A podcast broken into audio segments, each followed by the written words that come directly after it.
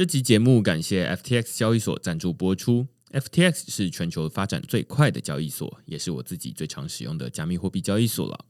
无论你是要买卖加密货币、股票代币，还是想稳定的赚放贷利息，都可以在 FTX 交易所上找到，而且它也有中文界面。另外，FTX 还成立了慈善基金会，他们会定期将交易手续费收入的百分之一捐赠给社福单位。现在透过区块式的邀请码 Blockchain B L O C K T R E N D 注册，就能享有手续费九五折的优惠。如果你抵押他们发行的 FTT 平台币，还可以减免更多手续费，甚至能每周拿到空头奖励哦。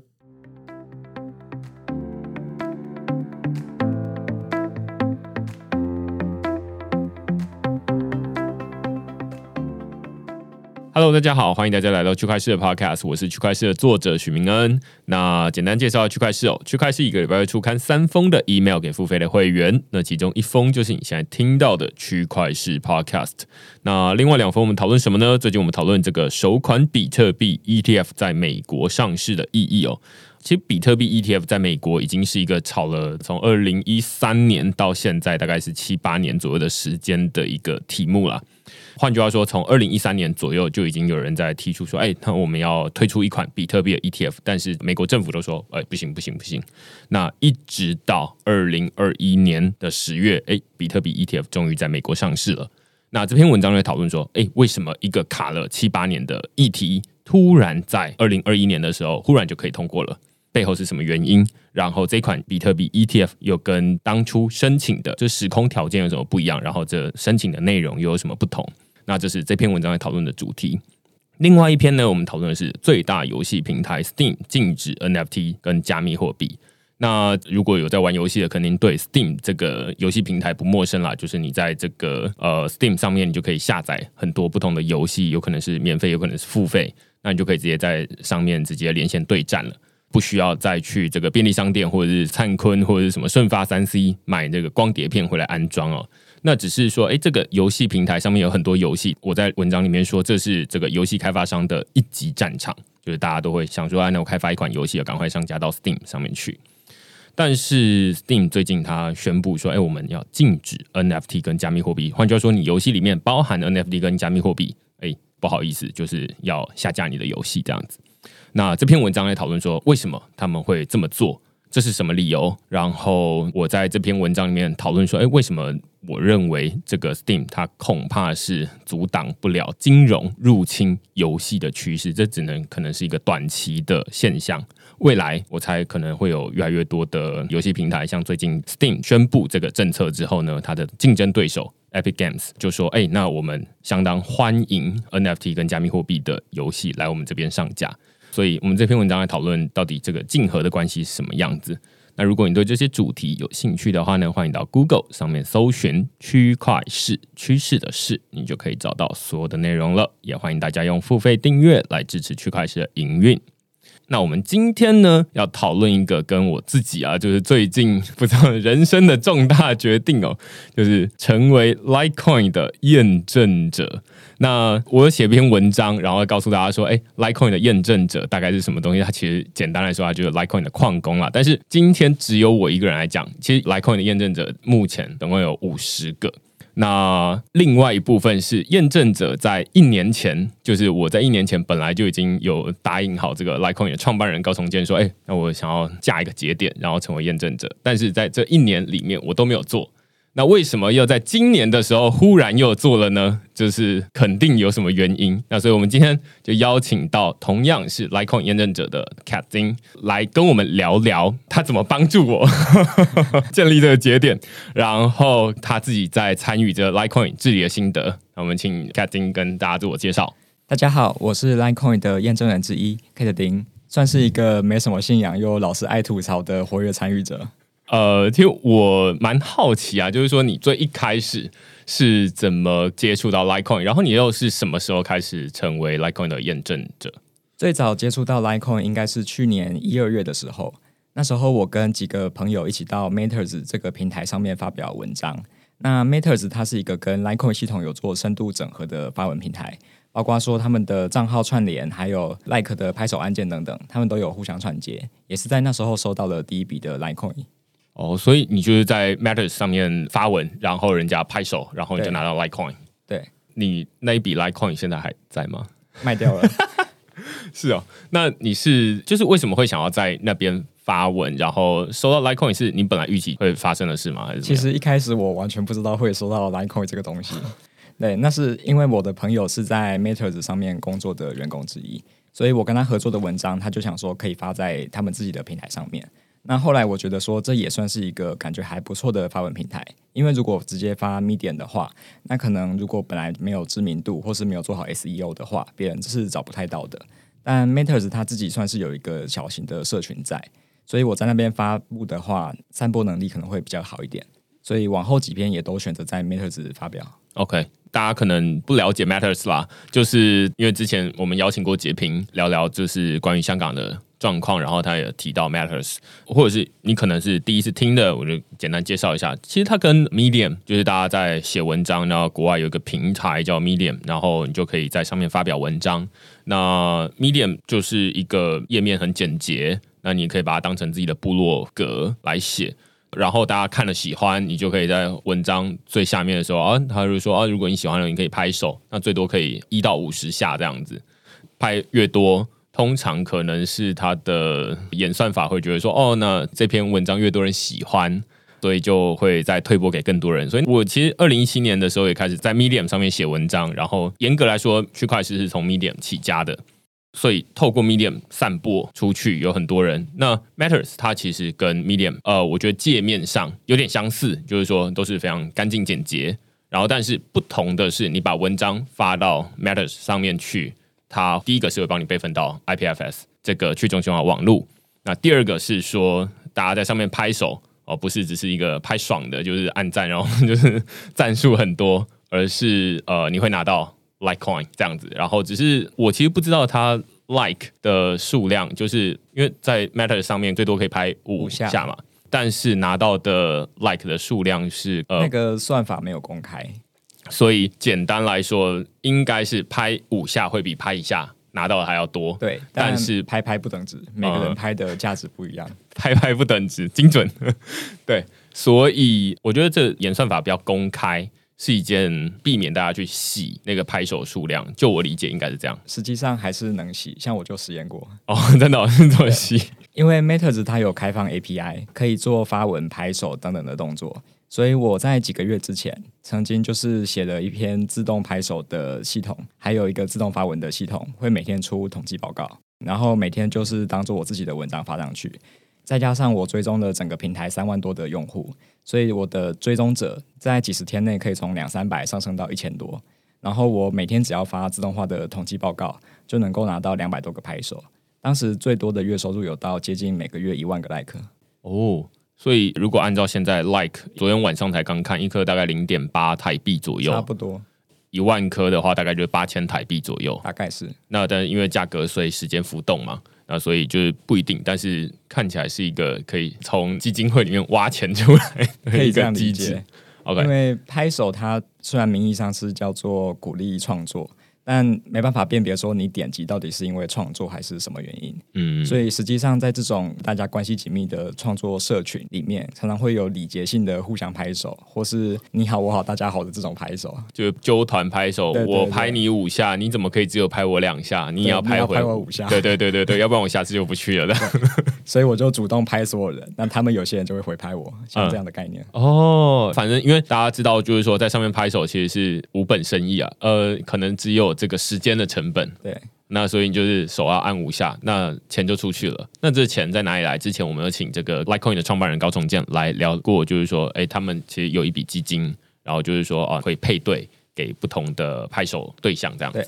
那到目前为止，大家大概可以听得出来，就是说 t 金他在这种社会骇客啦，就是想说，哦，那你看起来有一个规则，然后我就想说啊，那他其实有很多的漏洞，然后甚至他可能会去实做，我可以这么说吗？算是可以吧。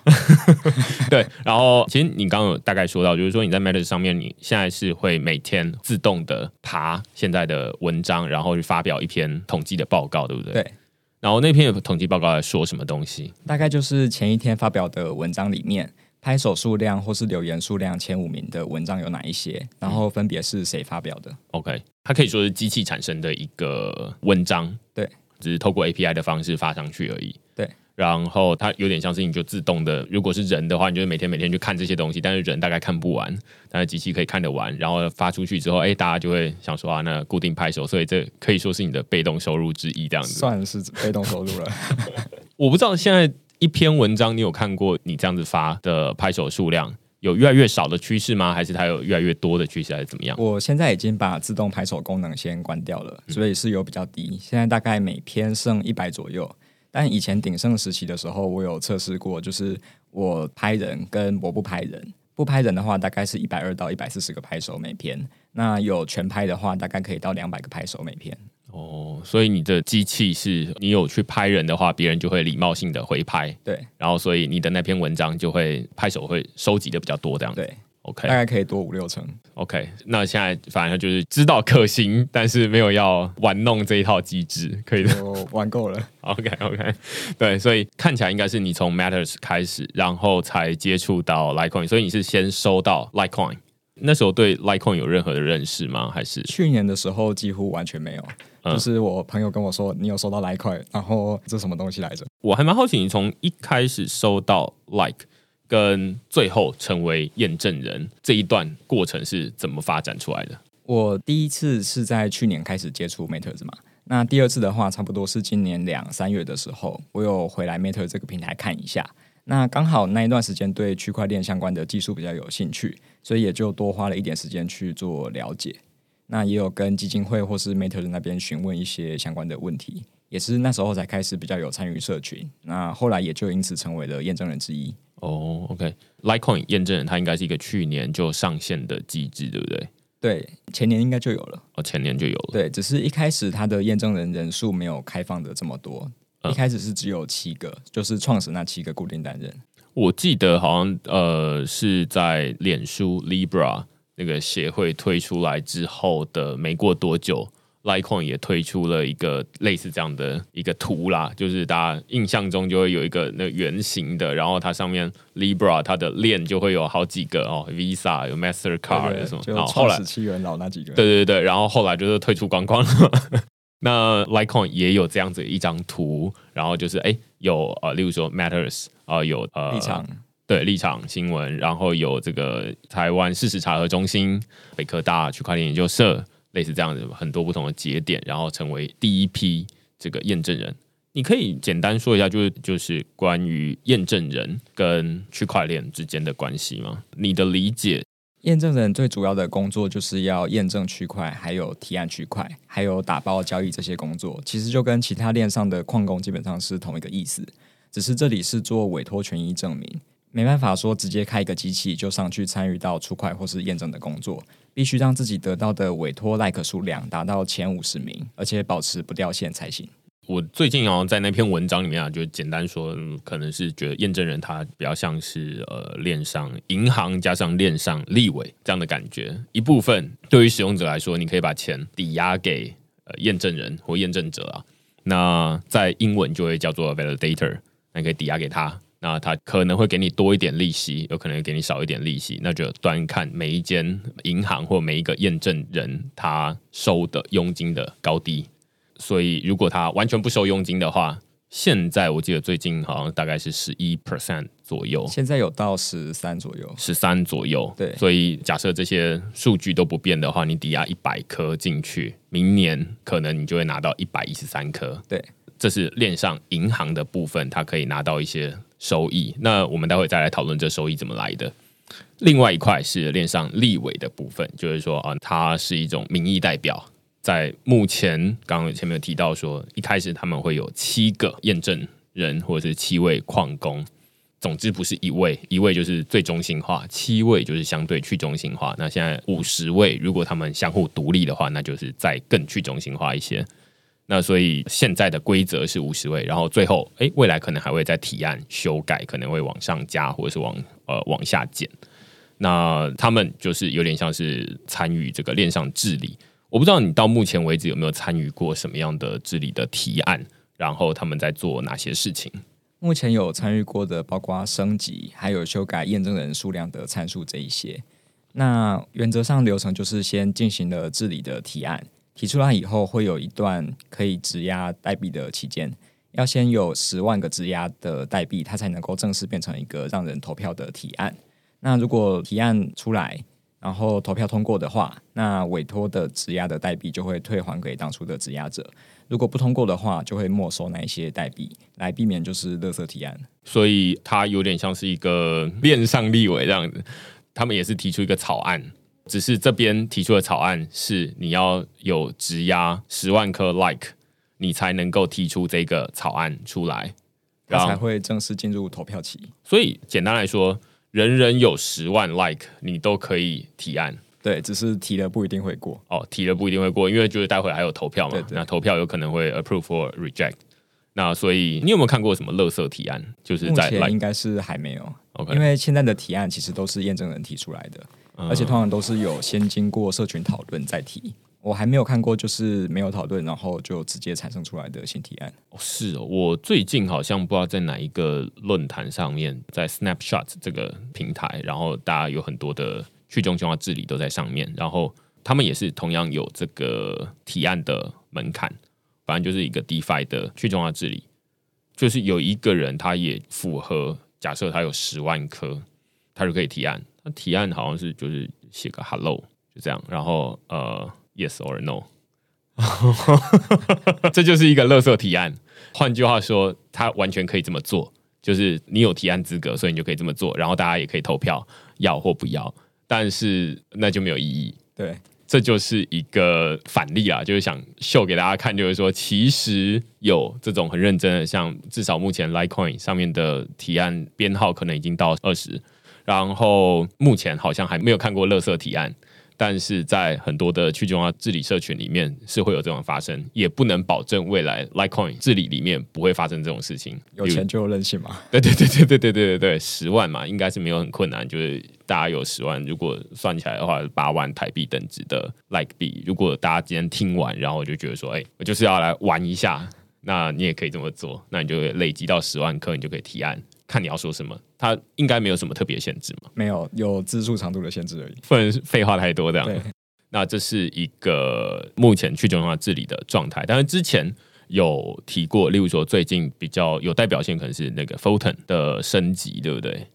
然后还有这个 IBC，就是加入这个 Cosmos 生态系的跨链的机制，这样子，应该是这几个比较有代表性的提案，还有吗？是。近期比较大的就是这两个，OK，所以大概可以说，你参与到目前为止，你觉得比较有趣，或者是在你本来想说你要成为一个验证人。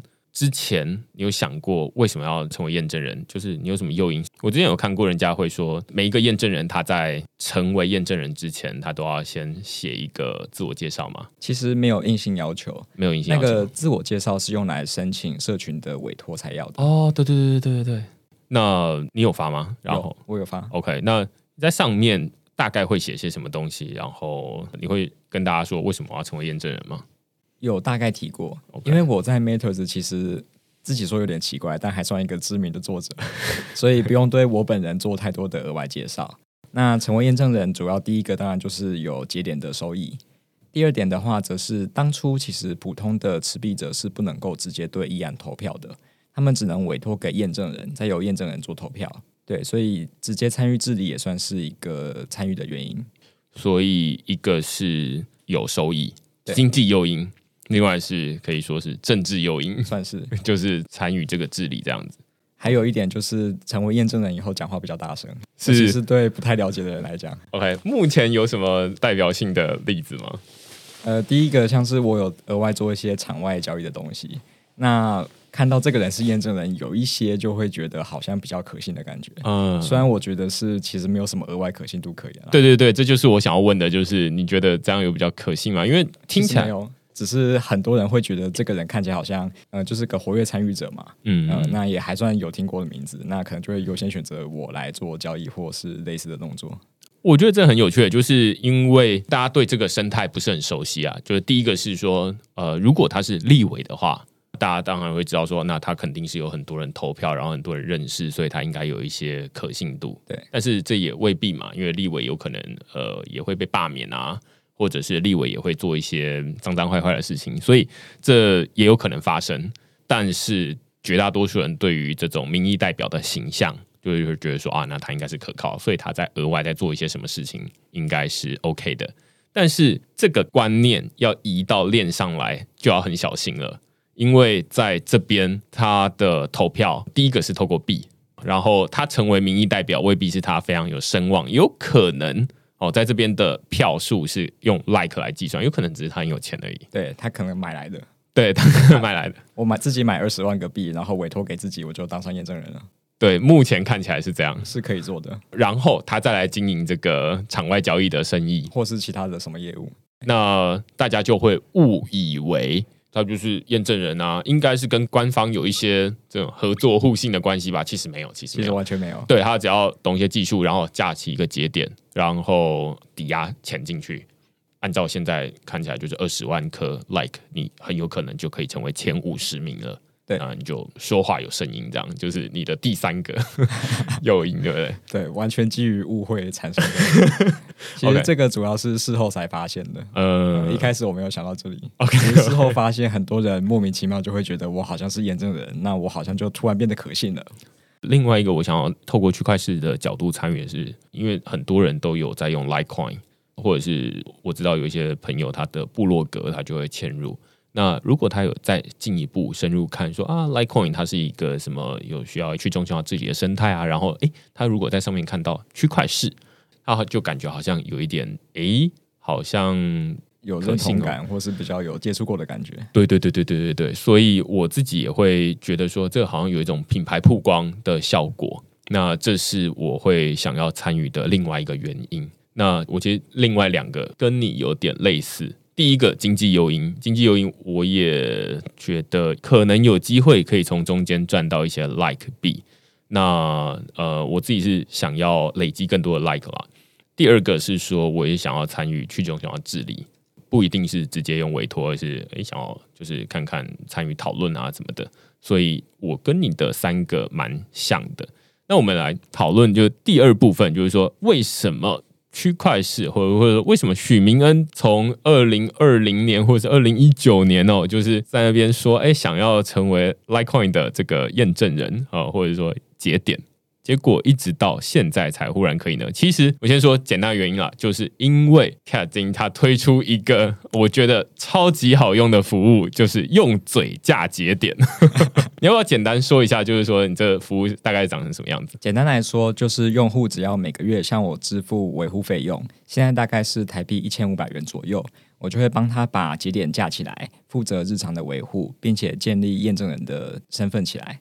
要拿到前五十名的委托，还是需要靠客户自己去争取到。我在说我成为验证人有多么的方便。第一个是，我就说，哎，我想要成为验证人，然后高重建他有跟我说有这个服务这样子，他说哦，可以啊，可以啊，那呃，你给我三个东西，第一个是节点的名字，第二个是你的佣金率要多少，第三个是图片，然后记得付钱。对，就这样，然后就说大概是后天你的节点就会上线了。那实际上我记得好像是隔天节点就上线了。我们这些事情都在 Discord 聊天软体上面完成的，所以我把这个称为用嘴架节点。然后呃，隔天他就跟我说啊、那你的节点上线了，那我就有机会成为前五十名。但是因为那时候才刚架完节点，里面是完全没有委托代币的，所以换句话说，你就是成为一个民意代表的候选人。但是就是要等到有人愿意把 like 币委托给你，那你就可以成为这个有话事权的这个民意代表。那我就想说啊，那我就把我自己抵押在四面八方的这个代币再委托过来，然后就开始慢慢的这个累积上来，这样子。这就是非常简单。他刚刚有说，就是一千五百块台币，目前啦，不知道未来会怎么调整。但其实你有提供另外一种方案，对不对？就是可以用 Litecoin 支付。也可以。然后 Litecoin 可能就要看币价的涨跌。对，因为毕竟我租云端主机，他们不收 like。对，你可以简单说一下，就是说背后你到底做了哪些事情？就是我在付完钱，然后给你完三个资讯，之后，然后一直到加完节点。收到钱之后，我就会到云端主机商那边租一台新的虚拟伺服器出来，然后开始把要装的套件软体全部都装上去，然后会开始同步区块的资料，让它同步到最新的区块。那这些东西都做完以后，就会下一个 transaction 去把验证人的身份建立起来，包括指定他的验证人名称，还有他的佣金率等等的资讯。大概就这样。哎，说完了，其实就做完了。除了等区块同步以外，剩下的操作熟练大概只要五分钟就可以做完了。刚刚说的区块同步，它比较像是说啊，那大家可能多少都有听过这个，以前大家都会把比特币区块链啊，或者是以太坊区块链啊，比喻为一个账本。那它就有很多过去的交易的历史资料。既然它是一个去中心化的资料库，它跟银行比起来，就是银行它就是一个相对比较政治中心化，就是说啊，银行它就一本。那在这边比较像是每一个有不同的矿工，他都有一本独立的账本。那所以，首先我是一个新的矿工加进来，那我就要先去读取或者说同步过去的所有的交易历史记录，然后从这一个时间开始，是吗？其实这个同步历史账本是不一定必要的过程，我们可以只同步最新的状态就好。像是哪一个账户有多少钱，然后哪一些 ISCN，等一下可能会提到的这些登记资讯。但历史的区块资料跟交易记录是可以不必要同步的，它是可以被丢弃的。哦，OK。所以这些东西上了区块链，真的不是什么就上链就一定永存之类的东西。所以它可以是有点像是一个小节，反正它到目前为止是多少，然后就从这个时间开始的。我就从最新的状态，还有近期的这些区块的 hash 开始同步就好了，这是可以做到的。OK。所以成为这个验证人，你就会有两件事情。第一件事情是你会开始有收入。就是我们刚刚前面设定的这个佣金率，那佣金率其实就是有点像是我在链上这里，然后成为这个矿工，矿工就会有这个挖矿的奖励嘛。那挖矿奖励当然是，如果你是这个自己经营的节点，就是你没有接受别人的委托的话，那当然挖矿奖励就是你自己全权收下来。但是另外一部分就是说，如果你想要成为别人的委托，换句话说，别人可以把他手上的这个代币委托给你。你成为一个刚刚说的链上银行的话，那你就要设定一个说，那你收多少钱？像区块市，我就设定收十 percent。那十 percent 就是说，哎，如果你的挖矿奖励按照比例分，我会收到，就是你的挖矿奖励的百分之十，然后百分之九十归你。对，百分之九十归委托者，百分之十归节点的营运人。所以我会有一些收入，然后你会有一些收入，那你就会想说，那为什么你要把百分之十分给我？就会有一些验证人，他就会说啊，那没有，我是佣金率设为零，就是百分之百都归代币的委托者，所以他完全一毛不拿，这是另外一种。那也有另外一个，我在文章里面有提到，就是说啊，也有人是他设佣金率百分之百，换句话说，你把 like 抵押给他，那你是一毛都分不到，都分不到，那这个生出来的这个奖励全部都是归这个验证人。有人这么做，一两个，对对对，是一个，嗯，所以换句话说，这个佣金率有点像是这个验证人他的薪水了。那所以你就要看说，那为什么每一个人会设定不同的佣金率？它背后有什么样的用途？我在文章里面举例说啊，那 Forbo 这个验证人，他就是说啊，那他为这个 Litecoin 建立了一个类似 EtherScan 这样的一个区块链浏览器，叫 Big Dipper。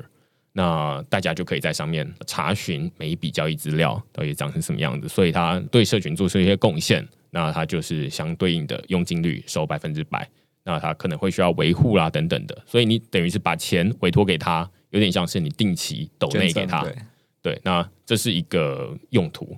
那收零的，我其实没有特别去看收零的验证人他实际上做哪些事情，或者说他说为什么要收零了，但是。他有可能就是，哎，那我也什么都不做，那我就是等于是忠诚的扮演大家的链上银行，但是我没有要参与链上治理，那所以你就把代币委托来这边，然后你就可以拿到所有的这个呃委托奖励，然后成本就是刚刚说的要建立这个伺服器啊等等的维护啊这些东西全部都成本都他吸收，类似这样子，这也有人这么做，也是有对，所以对于大家来说，你就可以选择说你要抖内。还是你要不抖内？对，那每一个人呃有摊开来就有很多不同的选择，这是呃佣金率的部分。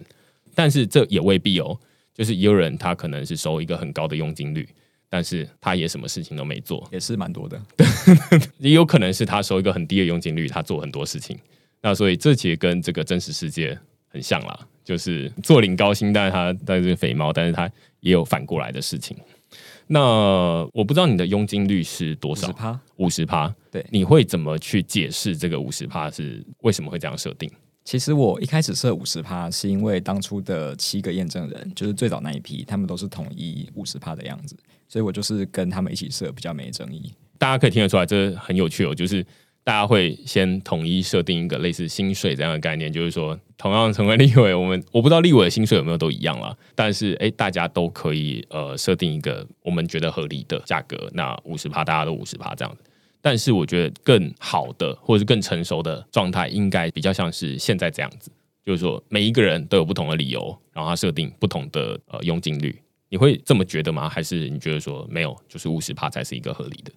如果到零帕的话，可能会有一点比较麻烦的问题。但是往上的话，我是觉得就大家自由竞争，就是佣金绿色的高，那他拿到的委托可能就少；佣金绿色的低，那拿到的委托可能就多。这样，嗯嗯，因为你说就是大家会倾向于委托给佣金率低的人嘛，他就是一个竞争的关系这样子。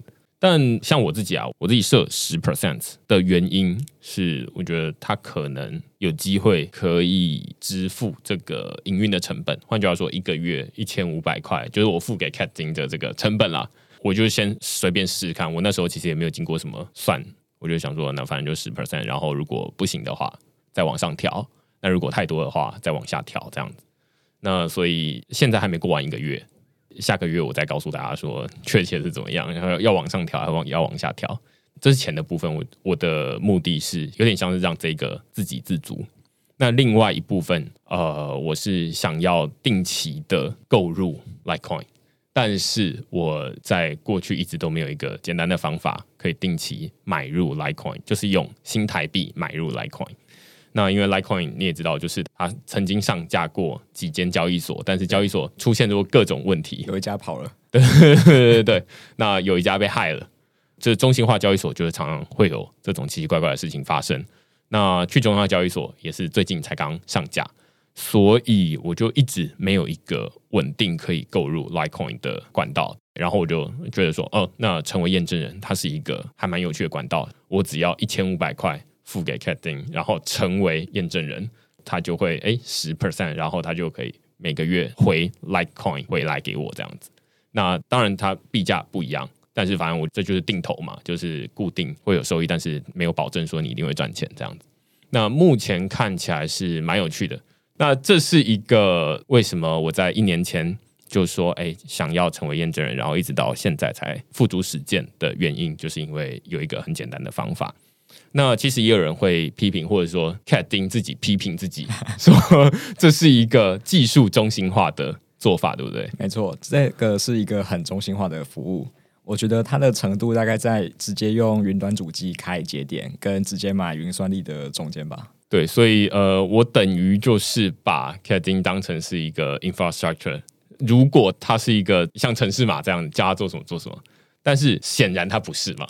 有可能说，哎，我说要领钱，然后他就说没有要给你这样子。然后有可能是说，哎，我要投票某一个议案，因为我都是用嘴价节点嘛。那如果你是用城市码的话，当然就是城市码照着你的做。但是 c a t i n g 不一定啊，这就是风险。总之呢，我自己比较有兴趣的也是参与链上治理，所以我就一直会想说啊，那有没有一种简单的方法可以让我建立节点，而且它不会断线？我不知道不会断线这件事情是一件困难的事情吗？对你来说，然后我记得你最近好像常常玩一玩就把你的节点玩爆了。我那个是因为我在改比较底层的 config，是涉及到区块同步跟通讯的部分，所以才会玩爆。那客户的我都没有乱玩，大家放心，我只玩自己的。OK OK OK，所以你有时候会玩一玩，就是如果你自己在。做的话还会容易爆掉，但是如果你没有特别去弄它的话，它应该是还蛮稳定的。对，其实平常不需要太大的维护，基本上只要记得扩充硬碟容量就好。为什么会有需要扩充硬碟容量的需求？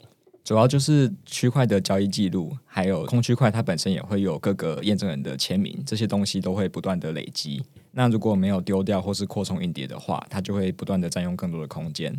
现在一个完整的包括历史记录的节点大概会占掉五十四 GB 的空间，而且原则上是要 SSD 才能够支撑那个吞吐的速度。简单来说，它的交易记录会越来越多，对，那你的容量就要越来越大，对，大概不会一开始就买很大的，然后在那边等着它占，因为这比较耗成本，对，一般是不会。动态调整这样子。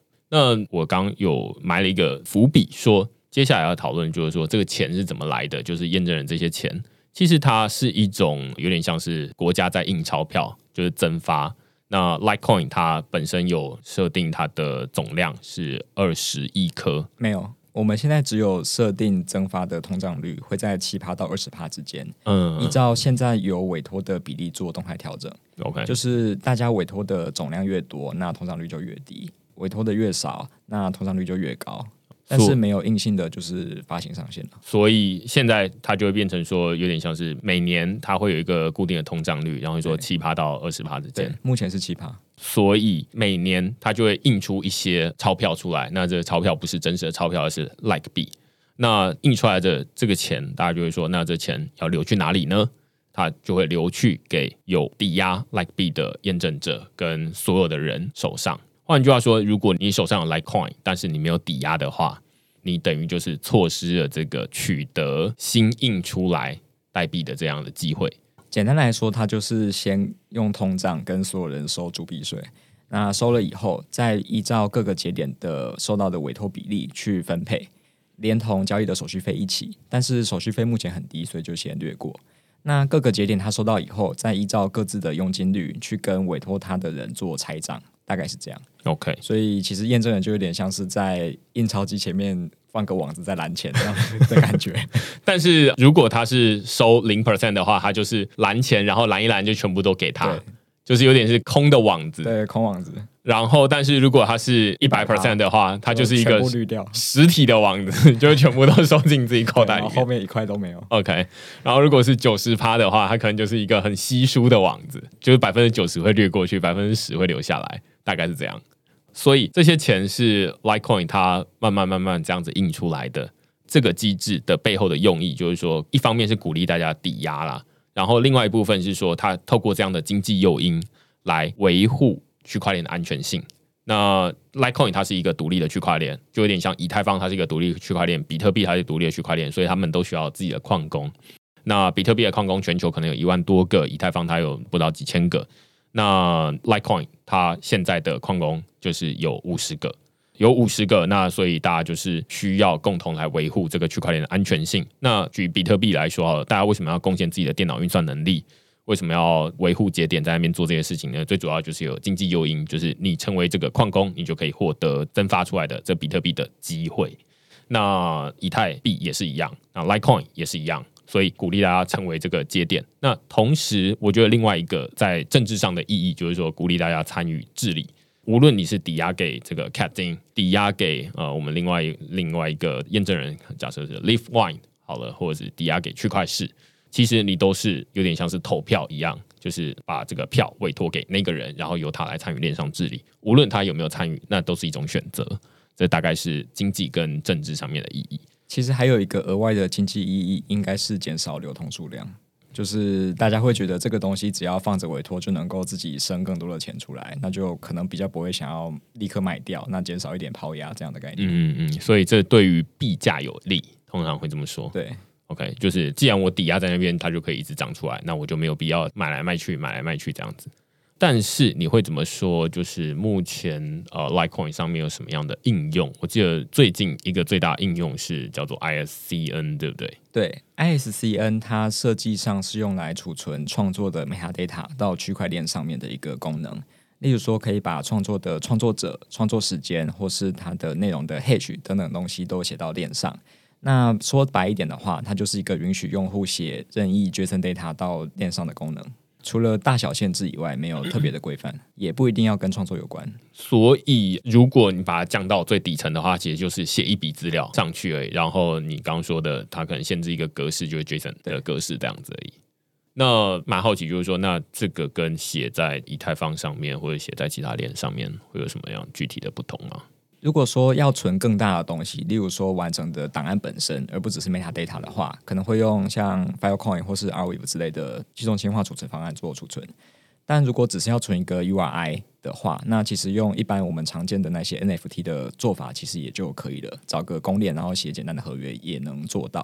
所以，呃，说正面一点的话，ISCN 它可以补足这个两边中间的缺口，它不一定要到储存那么大的档案。那费用的话，也可能比一般的 NFT 还要便宜。那储存的量也比就是只存个 URI 还要多一点。但说的负面一点的话，就是有点不上不下。我如果真的要存档案的话，我有 Arweave 可以用；如果我只是要个 URI，那我不用来特地用这个 SCN。所以这个可能就是要看后续的应用推广情形如何。因为我自己对于 ISCN 还没有那么熟悉，还没有深入研究，所以会说它是存档案的 metadata，是这样吗？它设计上是用来存 metadata，但实际上它只规范存 JSON 的 data。OK，所以其实也不一定要是 metadata，它也可以存。呃，对，只要是 JSON data 就可以。OK。所以现在会有很多不同的链，例如说以太坊上面大概是没有人会把直接的原始档案，尤其是图片或影片的档案存到这个以太坊上面去，太贵了。大家大概都会只会存，就是说啊，那这个档案我先经过把它变成 hash 之后，然后存那一串 hash 值上去就好了。所以它就是一个看起来很像乱数的一串数字，但是它可以代表有点像是这个人或者这个档案的指纹，大家都会说这叫数位指纹啦。你这个指纹就代表你规章这个人这样子，你不需要本人来，我只要看到这个指纹就知道是这个人这样子。那指纹比较容易储存，然后它成本比较低嘛，不用说把所有人都存在某一个地方去。那这个 hash 就是这个指纹的部分，但是另外一部分就是 Arweave 或 Filecoin，它就是存完整的档案本身，所以它比较适合大容量的储存。对，那 ISCN 或者 Litecoin 它设计想要让大家储存的是。既不是那个指纹那么抽象，也不是档案本身这么的具体，而是中间的这种资料中的资料，也可以包含指纹，但会有更多其他的附加资讯。OK，所以它会比那个单纯纯指纹还要来的资讯更丰富一些，但是还没有办法完整原汁原味还原回那个档案本身。一般来讲是，除非是纯文字的讯息。那目前可以说这是 ISCN 或者说 Litecoin。目前上面最主要的应用嘛，对，除了转账，还有其他基本的链上治理以外，目前唯一的链上应用应该就是 ISCN 了。就是因为你是一个验证人，从大概今年的四月开始，一直到现在，你觉得 Litecoin 目前最值得称赞跟最值得吐槽的地方在哪里？呃，值得称赞的部分嘛。它的确可以促进一些创作者继续他的创作，因为他们可以借由创作得到收益，而且这个收益不是只来自于广告，所以他们不一定要那么的去拼，就是曝光度之类的东西。呃，有一部分的人，他的确可以单纯因为他写出好东西就得到，呃，我们可能会觉得他应该有的这些收益。但坏处的话就是说，呃，目前的这个拍手机制，它虽然叫做创作有价。可是按钮它不可能分辨出我到底是为了什么按这个拍手的，所以它比起创作有价，其实我觉得应该更是点击有价。就是我点了一下拍手，对方就会拿到一点钱。那这个点击到底是基于人情、基于社交，还是基于鼓励创作，其实是不一定能够显现出来的。所以这目前看起来可能是他技术还没有办法做到的事情，就是我没有办法说，哎，我拍你一下，到底是我觉得你很赞，还是我想要揍你这样，或是你拍我，我也拍你这样。那我不知道，除了这些之外，你有没有在议案上面，或者是目前参与治理上面，有没有觉得哪些是 Litecoin 做的不好的地方？目前 Litecoin 它总共的流通量大概是十亿出头，但是就我自己所知，包括像团队池，还有一些生态发展基金，或者一些从当初以太坊迁移过来用的 Migration Pool，他们加起来有三亿多的币，他们的私钥其实是被同一个人保管的。那三十几趴的量，其实他已经有一票否决权了，嗯，而且是单一单一把私钥管，不是多签，对，所以这可能会是一个比较中心化的风险。哦，所以是一个一个人掌握太多筹码的问题。对，还有吗？那再来的话，还有一点就是，目前官方的那个 Likeland 的钱包，它其实不能够汇出私钥，也就是这些钱包其实不是自己的。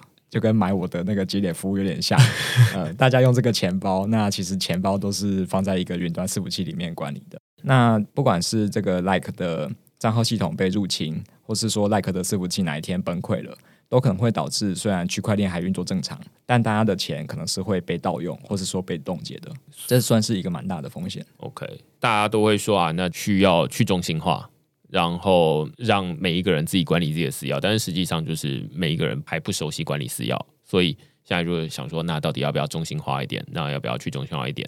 那像我自己在嫁节点这件事情上面，我就觉得我没有办法这么去中心化，要不然我就大概是等到五年之后，我才会加一个节点这样子。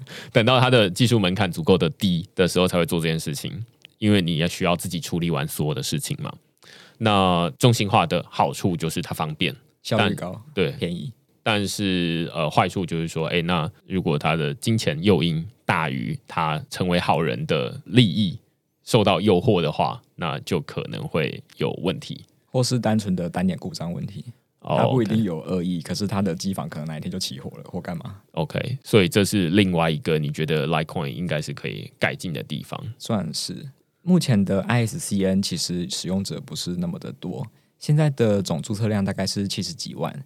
但里面有百分之九十九趴都是在注册同样的东西，也就是香港苹果日报的文章。嗯嗯嗯嗯那来自于同样的三个地址，而且是同时进行，所以我觉得应该是同一组人在做的操作。嗯，也就是说，实际上其实这个功能是几乎没有使用量的。OK，那每日活跃的钱包地址数，从开始这个功能到现在，只有一天超过十个地址。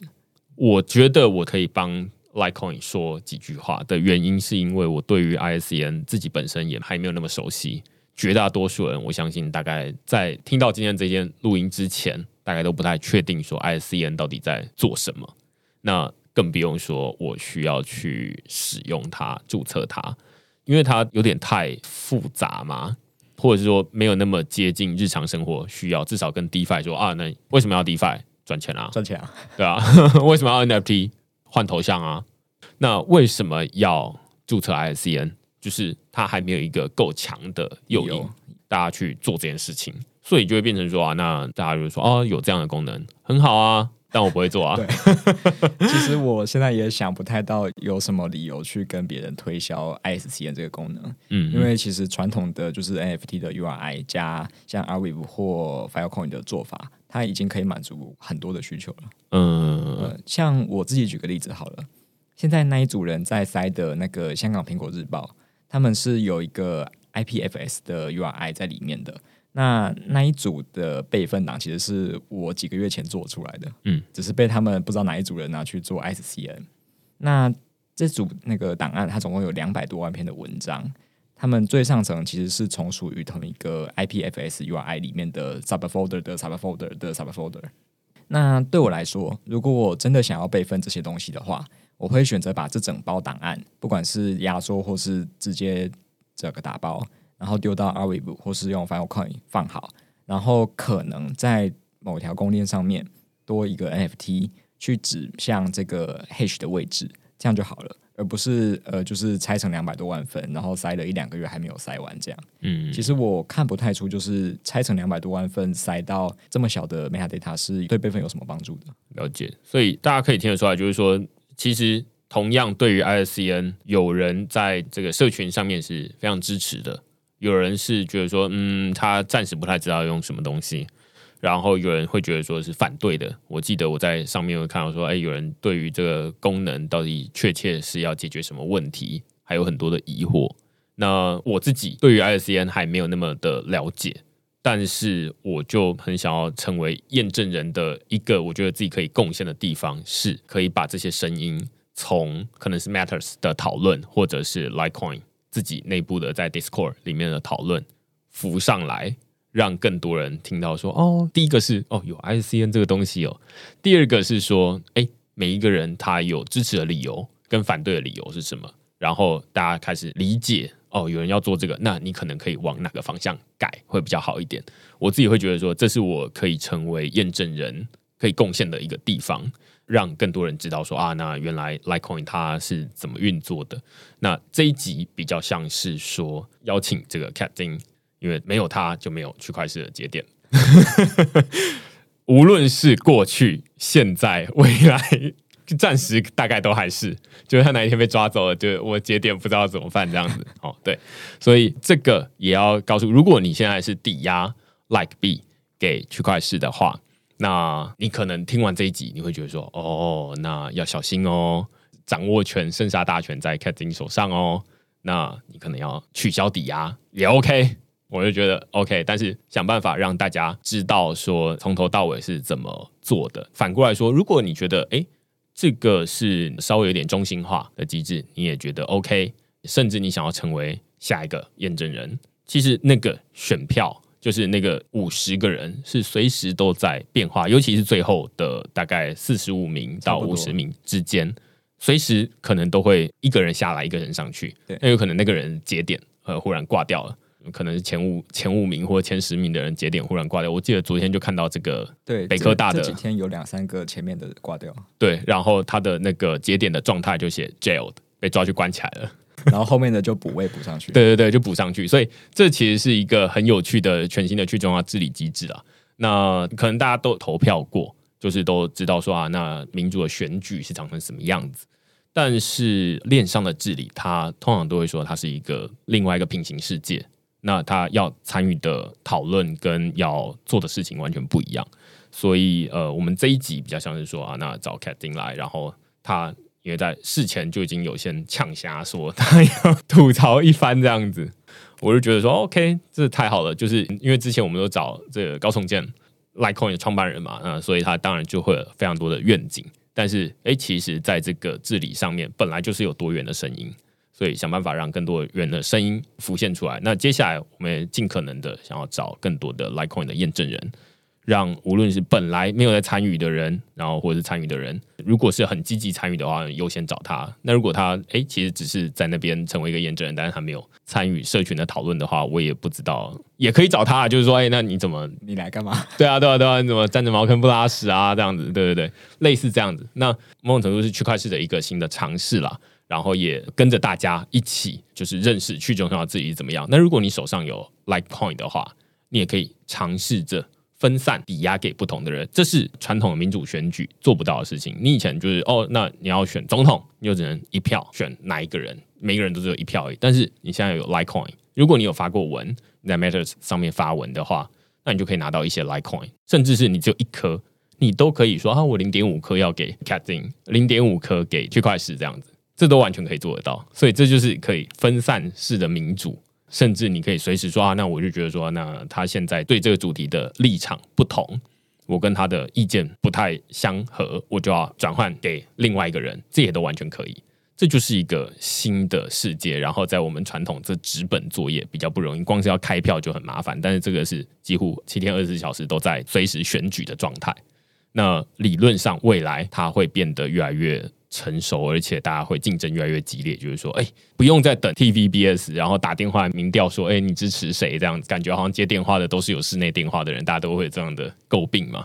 那现在就会说啊，那大家都是用钱来投票，然后你不喜欢，马上这个支持率就掉下去；那你喜欢，这支持率马上就冲上去，这样子。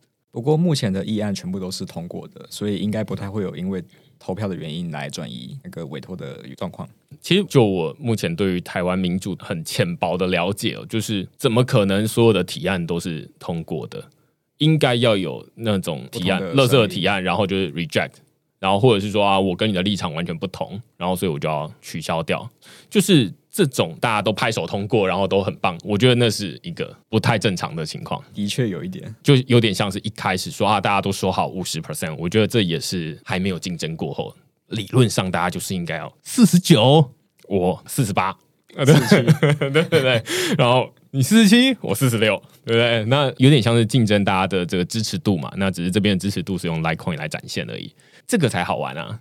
而且现在，我就想要跟大家说，之所以会想要成为 Litecoin 验证，另外一个原因是，你在这边投票委托的这个手续费非常的低，几乎是可以说是免费了，就是零点零几颗 Like 币，其实可以不要付 gas 费。哦，是哦，对，因为目前的最低的 gas price 是可以设零还能过的。哦，对，很多验证人没有对自己的节点做这个要求。对，所以这个就是全新都可以尝试的机会。你可以在这边发现很多有趣的事情。那你可以在这边投票，然后像刚刚他就说啊，你可以自己设零 gas fee，你就完全不用付手续费，你还是可以执行你这一次的交易。那所以，如果你喜欢我们这集讨论的内容的话，然后你会觉得说，哎，之后还想要再听到更多不同的声音，欢迎你到 Apple Podcast 底下告诉我们说，哎，那你觉得希望多听到这样的内容，这样子。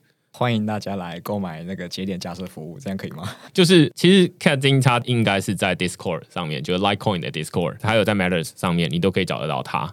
那你就可以找得到他，然后说啊，那我想要跟区块链一样的服务，想要用嘴嫁节点的服务这样子。那目前的价格是一个月一千五百块台币，那未来可能会调涨或调降这样子。那希望大家一起来参与。我不是说 Litecoin 一定会涨还是怎么样，但是我觉得这种呃去中心化治理有点像是加密货币或者是 NFT 一样，大家都可以参与。那如果在成本是你可以负担的情况之下，而且你有很多觉得想要参与实际的这种去中心化治理这种暴富的话。那你可以考虑来一起加入，然后最低的门槛就是我现在选择的这个方式。那如果你觉得说啊，这个太中心化了，呃，你可以自己加一个节点，完全可以这样子。那就今天非常感谢凯丁来跟我们讨论 Litecoin 的这个生态系，还有你对他的看法啦，然后还有你对他的称赞跟吐槽这样子。呃，如果你喜欢我们这期讨论的话，欢迎到 Apple Podcast 给我们留言或评分。那就下个礼拜再见喽。拜拜，拜拜。